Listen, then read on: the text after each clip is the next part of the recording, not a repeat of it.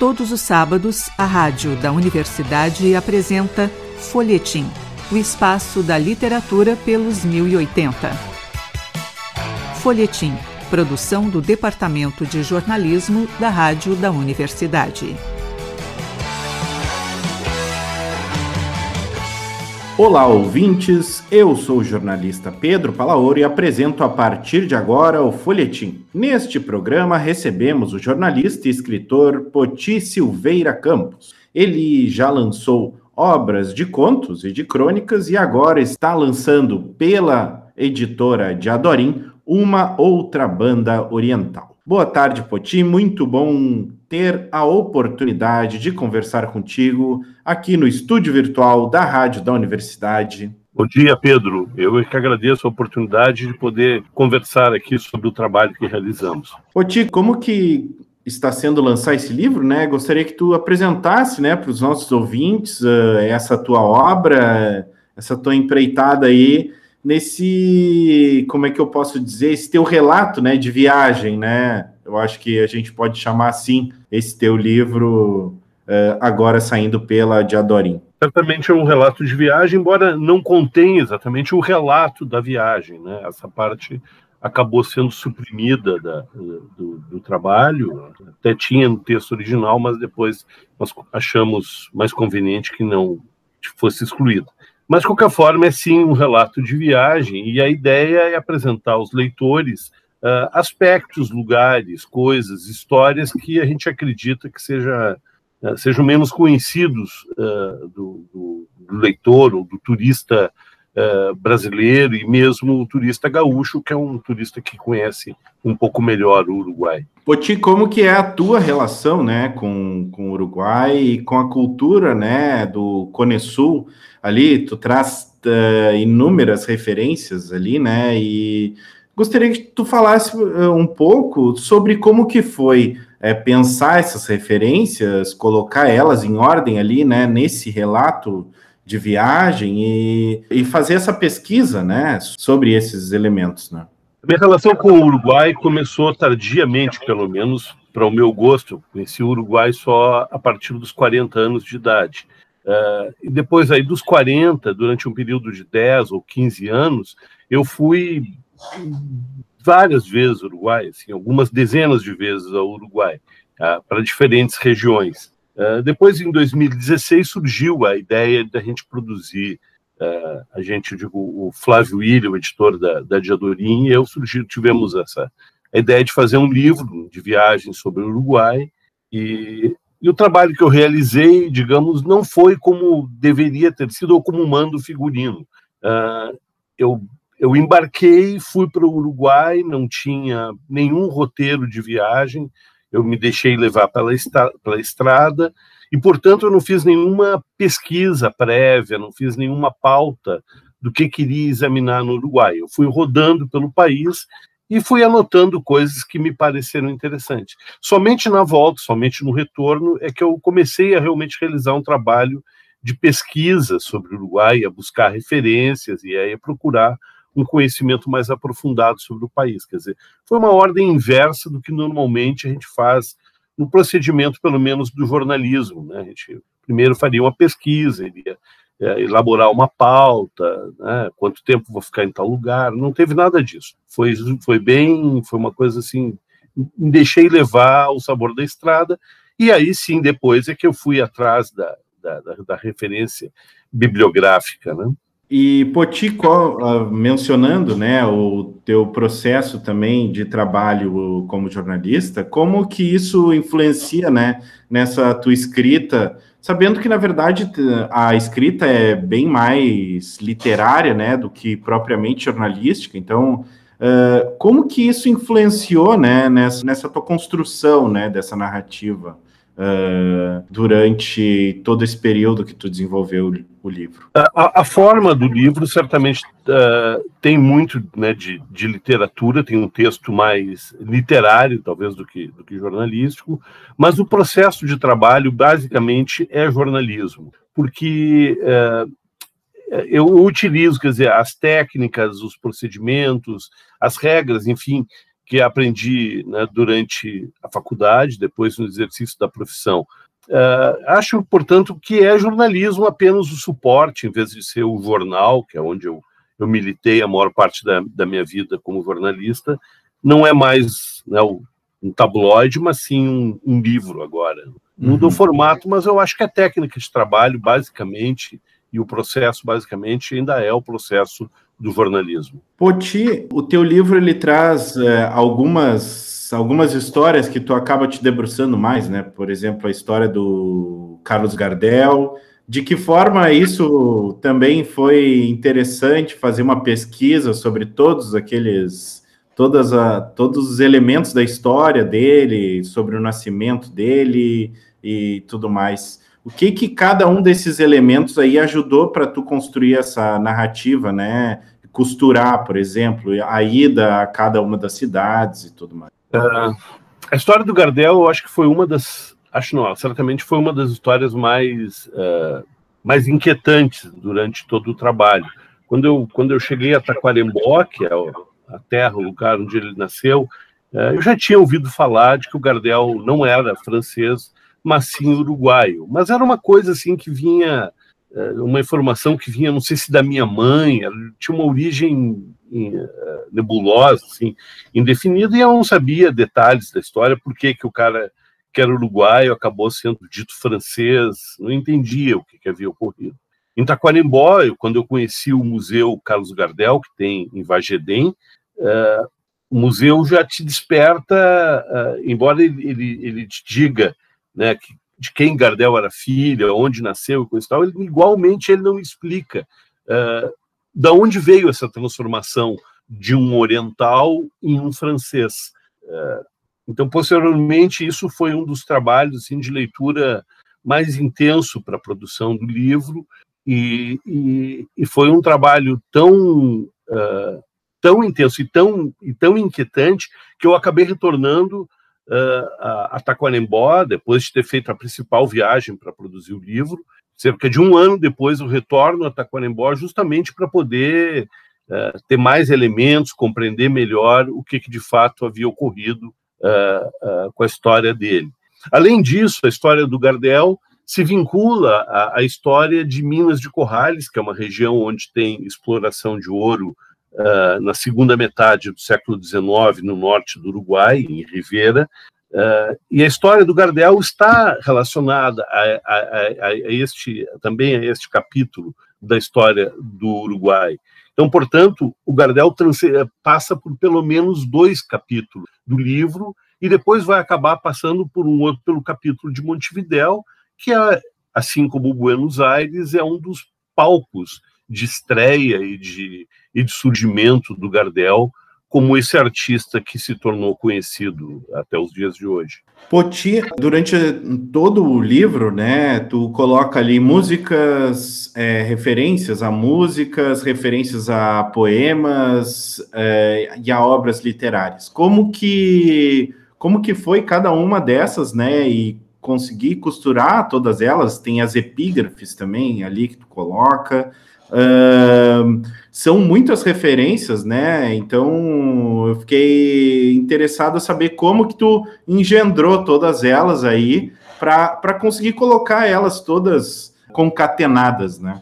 Bom, o trabalho de, de, leitura e de pesquisa foi bem mais longo que o trabalho de viagem. Infelizmente, eu preferia ter passado mais tempo viajando do que lendo, mas o fato é que eu acabei ficando uh, pelo menos uns dois anos lendo sobre o Uruguai e lendo as coisas as mais diversas. Uh, desde a literatura, livros de, de né, literatura, digo assim, de obras ficcionais a, a obras uh, de, de, não ficção.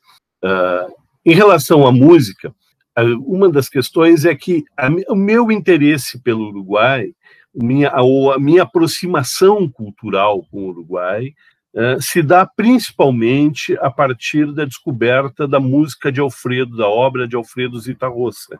Uh, isso deve ter sido lá por 2012, 2013, que eu conheci uh, o trabalho do Zita, e, e, e, e, o, meu gosto, o meu, o meu apreço pela, pelo, pela vida e pela obra dele também, pela, pela obra e pela vida dele, acabaram me conduzindo a, a, a, uma busca maior sobre a música uruguaia, e aí, inevitavelmente, tu acaba se interessando por, né, pela, pelo idioma, acaba se interessando por questões culturais, pela história do país, enfim, por tudo isso. Com o volume de leitura que havia uh, surgido e, e, um monte de anotação, bom, eu fiquei com material muito rico para poder uh, incluir, distribuir pela obra, né, pelo livro. Uh, em relação à música, por exemplo, a ideia original, primeiro momento, eu, eu pensei em fazer um capítulo específico sobre a música oriental no livro. Um, na verdade, era um roteiro musical pelo Uruguai, pegar cada região do Uruguai e mostrar composições que fossem importantes para aquela, para aquela localização geográfica ou para aquela cultura. Depois esse capítulo foi abortado e eu decidi espalhar uh, o que eu havia anotado, então uma parte, pelo menos, do que eu havia anotado sobre canções e relacionar com os temas que eu vinha abordando né, ao longo do livro. Uh, já no, no, caso específico das, das, epígrafes que tu mencionaste, eu te digo que eu fiz uma pesquisa uh, específica para procurar epígrafes, assim, pelo menos algumas delas eu tive que ir atrás, sabem, para que, que eu vou achar para botar de epígrafe nesse capítulo aqui. Então, eu me lembro, por exemplo, no capítulo de Minas, Minas de Corrales, se eu não me engano, a epígrafe é do Essa de Queiroz, não, essa não, é do, uh, agora não me lembro mais, é do Euclides da Cunha, não, Euclides da Cunha no capítulo sobre o, sobre o Artigas. É o Simões Lopes Neto, o, o, o, a epígrafe sobre o capítulo de Minas Corrales, sobre a busca do ouro. Né? Então, esse foi um, essa foi uma epígrafe que foi pesquisada especificamente para o capítulo. É interessante o quanto a gente vê a, a, o quanto essas tuas pesquisas conversam ali com as paisagens né, das cidades, né? Uh, bom, eu também conheço muito bem o Uruguai, então uh, posso dizer que, na verdade, tu consegue ali alinhavar, né, cada uma desses capítulos e concatenando essas, essas pesquisas às paisagens dos, das cidades, algumas uh, mais inóspitas, outras mais é, cosmopolitas, né, como Montevidéu, que é a maior, né, delas. Uh, como que como que foi para ti pensar cada uma dessas cidades, né, dentro desse teu trajeto, né, e montar essa essa rota? Algumas cidades são foram mais foram, foram bem mais tranquilas de fazer alguma associação, como é o caso de Taquarembó, com Gardel, embora não seja, obviamente, a única associação que se possa fazer, a única abordagem que se possa fazer. No Taquarembó, por exemplo, é a terra da Pátria Gaúcha, né, que é um, é um festival que tem lá há 40 anos sobre a cultura gaúcha, que merece certamente uma atenção uh, maior do que que foi dada no livro. Uh, mas, enfim, para mim, a associação importante, a questão importante ali era a história do Gardel. Uh, Minas de Corrales, sem dúvida nenhuma, questão do ouro, mas poderia ser a história de um médico uh, filantropo, lá, um, inglês, que viveu lá no século XIX também, que é uma figura sui generis, assim, tem uma história interessantíssima. O grande desafio, eu diria que foi achar um tema para Montevidéu, achar uma história que desse unidade à, abordagem de Montevidéu, porque é uma cidade muito multifacetada, uma, uma cidade com muita história. Hoje mesmo, uma cidade difícil da gente poder encontrar uma definição do que, que é exatamente Montevidéu, teria grande dificuldade de fazer isso, né? E acabei optando, inclusive, para me deixar, como eu digo no livro, me guiar pelos ventos de Montevidéu, que é uma das coisas marcantes, assim. Uh, eu tinha sempre a preocupação de, cada vez que encontrasse uh, um elemento, assim, que fosse o meu elemento, aquilo que eu gostaria de abordar em relação àquele local, de procurar encontrar referências tanto na literatura quanto na música, uh, daqui de, em relação a esses aspectos que, eu, que, havia me, que haviam me chamado a atenção.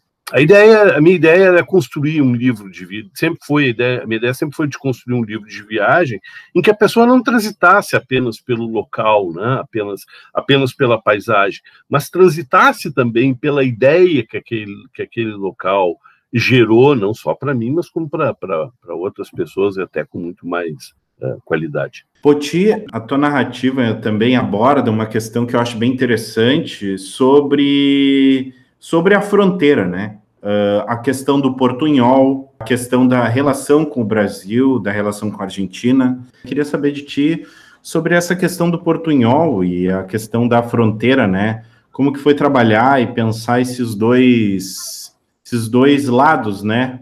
Uma das minhas principais fontes para o trabalho foi uma é uma é uma pesquisadora, uma historiadora, professora uh, nascida em Minas de Corrales e que vive em Ribeira, que se chama Selva Chirico. E, e foi a Selva, inclusive, quem foi por, por, nas, por meio das conversas com a Selva, das, das, das, inúmeras conversas que tivemos durante o processo de trabalho, em que surgiu esse tema do portunhol. Uh, eu até então, eu de fato, eu não havia me, me, me, me detido né, nesse assunto, não havia me, me concentrado nisso, e eu estava trabalhando, eu estava no momento da pesquisa, no momento de leitura, na verdade, que eu estava examinando uma reforma uh, educacional, uma reforma do ensino que ocorreu no Uruguai no final do século XIX, promovida pelo José Pedro Varela. E foi por meio dessa reforma uh, de ensino que o espanhol se tornou a, a, o idioma oficial do Uruguai, de ensino obrigatório nas escolas, uh, de uso obrigatório nas escolas. E quando isso ocorreu, de fato criou uma situação de marginalidade na região da fronteira com o Brasil, que é uma região considerável, né, para pelo menos um quarto do território uruguaio está tá na fronteira com o Brasil, e o idioma português tem uma influência uh, no Uruguai que é considerável, assim, quanto mais ao norte, maior essa influência. Uh, então foi a partir dessa conversa que houve essa percepção. Novamente, também a música uh, uh, contribuiu para uh, para que essa, esse tema entrasse no livro, na medida em que tínhamos o, o, o trabalho do Johnny de Mello, né, do, do, e do Chito de Mello, por exemplo, em, de Rivera, então, esse tema, esse tema acabou sendo uh, naturalmente ganhando um espaço no livro a partir da manifestação da selva, quando começou a me contar da luta que eles travam lá na região, em Ribeira, em Artigas, em outras regiões limítrofes com o Brasil, para que o espanhol, para que o portunhol passe a ter um reconhecimento como patrimônio material da humanidade pela Unesco, né, e seja maior valorizado e, e respeitado como um idioma uh, uh, legítimo uh, da, das populações que vivem naquelas áreas e principalmente as populações mais carentes, né? Então que se perca essa, essa, esse preconceito em relação ao dialeto, se é que a gente pode chamar o portunhol de um dialeto. Né? O trabalho do Fabian Severo, que é um, que é um, que é um, que é um escritor lá de, de da região também do norte do Uruguai, eu acho que hoje talvez seja um dos trabalhos mais importantes no sentido de valorizar, na medida em que ele tem escrito livros que têm conquistado prêmios dos mais significativos dentro do Uruguai, né? Então, talvez isso conduza a uma, a uma, a uma acaba, acredito que isso irá conduzir inevitavelmente a uma outra visão, tanto do ponto de vista acadêmico quanto do uh, ponto de vista social, assim, uma nova percepção em relação ao, ao, uso do portunhol. Poti, ali tu, durante todo o teu livro, né, tu fala da, das relações, das relações do, do, do, Brasil com o Uruguai e do Rio Grande do Sul, especificamente, né, por causa da fronteira, né? Uh, como que tu vê essa, essa relação ali, uh, no sentido de entender a proximidade que essas pessoas de lá vêm, vêm o Brasil e tendo em vista, né, que é um país tão diferente em tantas coisas e muito maior, né, a partir a partir do ponto de vista do Uruguai, assim, tu, tu acha que tu conseguiu é, dar uma dar uma voz a esse tipo de ponto de vista? Eu não creio que eu tenha conseguido falar, por exemplo, em nome uh, dos orientais. Não, não, não tenho essa, não tive essa pretensão.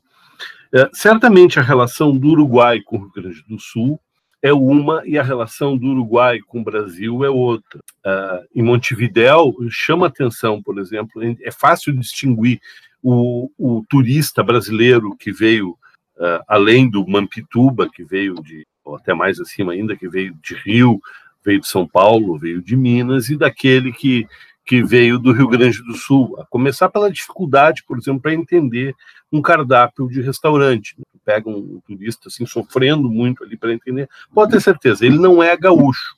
Ou então, talvez ele seja do Rio Grande do Sul, mas seja das regiões de, digamos assim, mais marcadamente de colonização uh, uh, italiana, alemã, né, onde a cultura do espanhol tem um trânsito menor. Uh, então, uma coisa eu acho que é essa relação desse do com o Rio Grande do Sul, outra coisa a relação com o Brasil. antes, muito, muito antes de pensar em escrever o livro, lá por 2010, por aí, eu tinha, nessa época, eu tinha uma experiência muito marcante com ciclismo. Eu, eu, eu viajava de bicicleta e, e tal. E uma das, uma das, algumas das primeiras viagens que realizei foram justamente viagens ao Uruguai. E, e, e nessa a bicicleta te permite né, conhecer os lugares com uma intimidade maior do que o carro, porque tu está numa velocidade mais lenta, tu está muito mais próximo das pessoas e tudo mais. E uma das coisas que me chamou a atenção numa das primeiras viagens que eu, que eu, que eu, que eu, que eu, que eu realizei é como se houvesse um degradê, digamos assim, de uma, uma transformação do, do, do gaúcho uh, brasileiro, do, do gaúcho rio-grandense, a um gaúcho mais próximo ao gaúcho oriental. Uh, então, assim, de quem sai de Pelotas e vai, e vai seguindo a estrada, digamos ali por, por Arroio Grande, né, que vai entrar no Uruguai por, por Jaguarão, à medida que vai se aproximando da fronteira, o comportamento das pessoas, a, a, a, linguagem das pessoas é completamente diferente e é muito mais próxima do Uruguai. Uh, a minha mãe uh, era uma pessoa fronteiriça. Minha mãe era de Dom Pedrito e a minha mãe veio impregnada, veio para Porto Alegre impregnada de, de, uma cultura oriental que era uma impregnação assim absolutamente uh, não planejada, quer dizer, uma coisa que vinha de ouvir rádio, de ter acesso a, a revistas, a jornais, de conversa, conversar com orientais, né? Então, pelo menos nessa região assim, mais próxima da fronteira, às vezes é até difícil a gente encontrar uma separação muito grande entre, entre nós e eles, digamos, e eles e nós. Né? A coisa começa a ficar um, um, uma mistura considerável, assim, entende? Onde a fronteira acaba se tornando uma linha mera, surge meramente como uma linha arbitrária, né? que não tem nada que ver, não, não é uma separação das pessoas.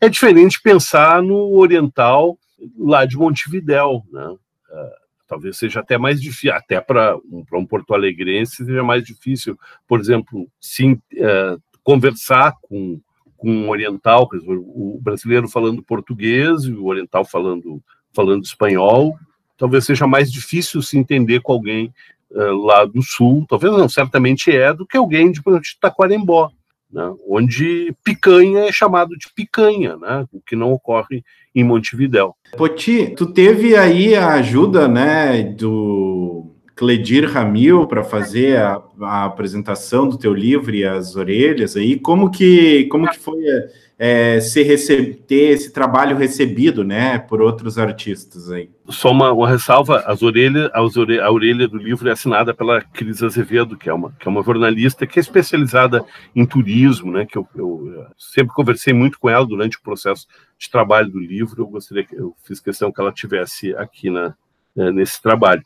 Uh, o Cledir, de fato, Cledir, eu acho que eu fui muito feliz assim na escolha, né, no, no convite que fiz a ele para que ele fizesse essa apresentação, porque ele fez um texto que eu acho que eu acho que ficou muito bonito, muito bonito, que expressa muito, pelo menos, da, do que eu gostaria que, de fato, o livro uh, proporcionasse aos seus leitores.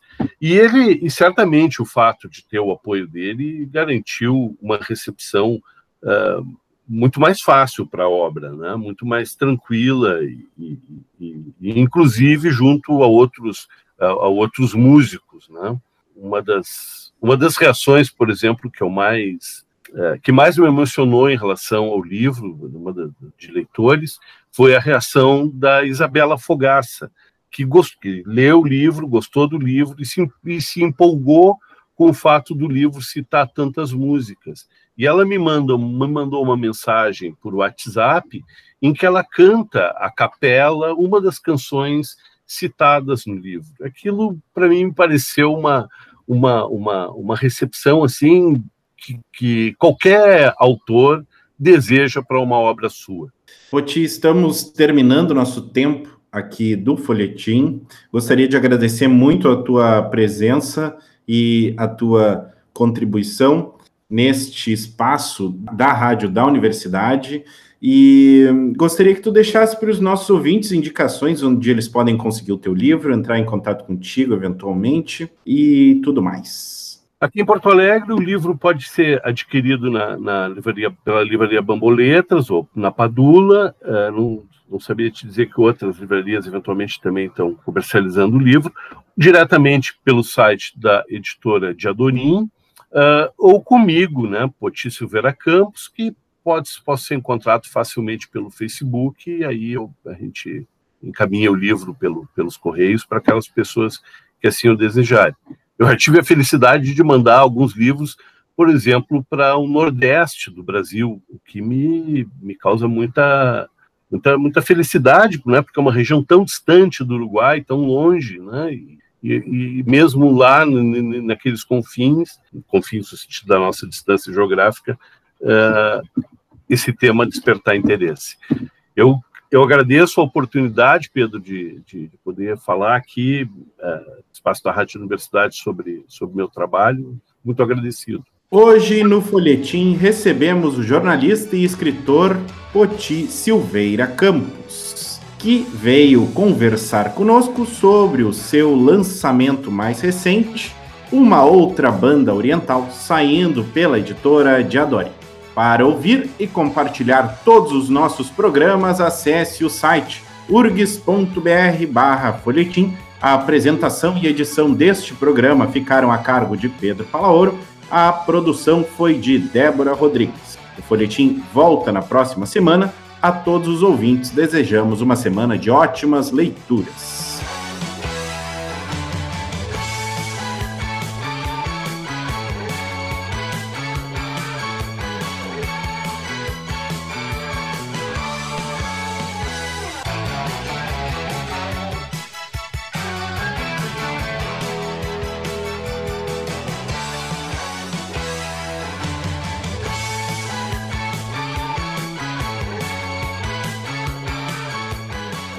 Folhetim, produção do Departamento de Jornalismo da Rádio da Universidade.